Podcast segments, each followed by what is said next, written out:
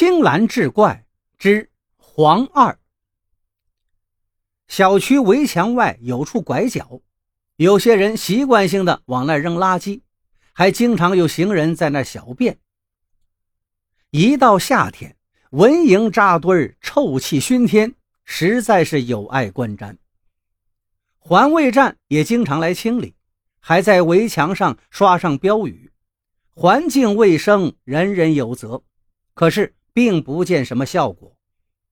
城管监察部门似乎觉得自己也有责任，又出面更新了标语，改成“认真落实城镇管理处罚条例，坚决清除一切违反条例的现象”。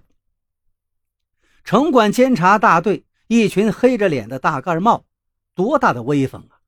平时只要提起他们，那些摆摊的、占道经营的、旮旯胡同卖药的。无不闻风丧胆，避之唯恐不及。有他们出面，总该能镇住这个事儿了吧？可是这一回依然不好使。县里有关部门一研究，觉得口号光响不行，还要有力度，有必要采取一点经济手段。于是又改写了标语：在此扔垃圾、大小便，一次罚款五十元。标语写上之后，治理办派人去抓了，抓到了也真罚了。可是垃圾粪便依旧有增无减，就连墙上的标语也被泼上了脏水，破坏的是面目全非。大家都有些灰心了，说这是瞎子闹眼病，没治了。有关部门索性不管了，推给了这个地方所属的小区居委会。就在这时候，墙上的标语又变了。这一次虽然没有前几条醒目，但是威力却非同凡响。它一出现，垃圾大小便彻底绝迹了。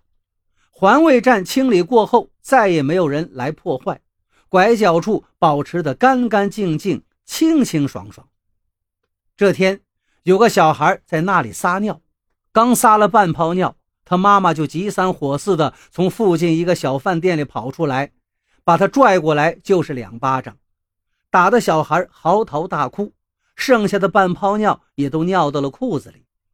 一个过路人觉得有点过分了，问那个女人为什么不让孩子尿完呢？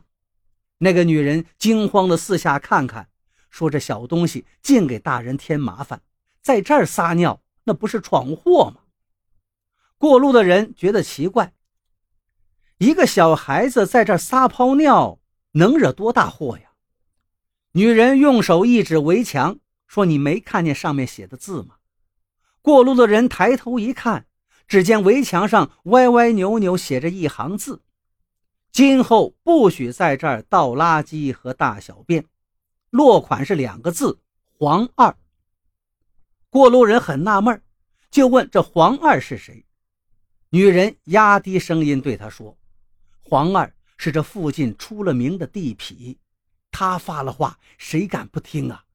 我们在附近开小饭馆不容易，要是被他缠上了，白吃白喝乱搅和，那谁受得了啊？”过去垃圾粪便成山，自从黄二有话，就立刻一干二净了。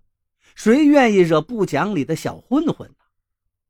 巧了，过路这个人呢是省报的一个记者，凭着职业敏感，他觉得其中有文章可做。经过一番暗访，他写了一篇稿子发在了省报上，标题是“谁说都白费，不如小混混”，破折号，角落里的怪现象。文章一刊登出来，立刻在社会上引起了强烈反响。也引起了上级的重视，要求查清楚事情的真相。结果这一调查就查到了小区的居委会。负责调查的同志首先去找居委会主任了，问他为什么要冒名写那条标语。办事处主任连连摇头，委屈地说：“再怎么着，我这点政治素质还是有的。我们哪有过冒充小混混的名字写标语呀？”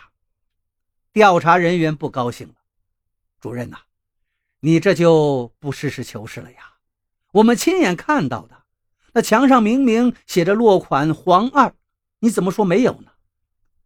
主任哭丧着脸说道：“当时啊，上面把这个棘手的问题交给了我们居委会，我们就想着改一改标语，也算是我们正式接管了。至于落款署名嘛，没想到会这么巧，那是我们居委会名字的缩写，黄花小区第二居委会，简称黄二啊。”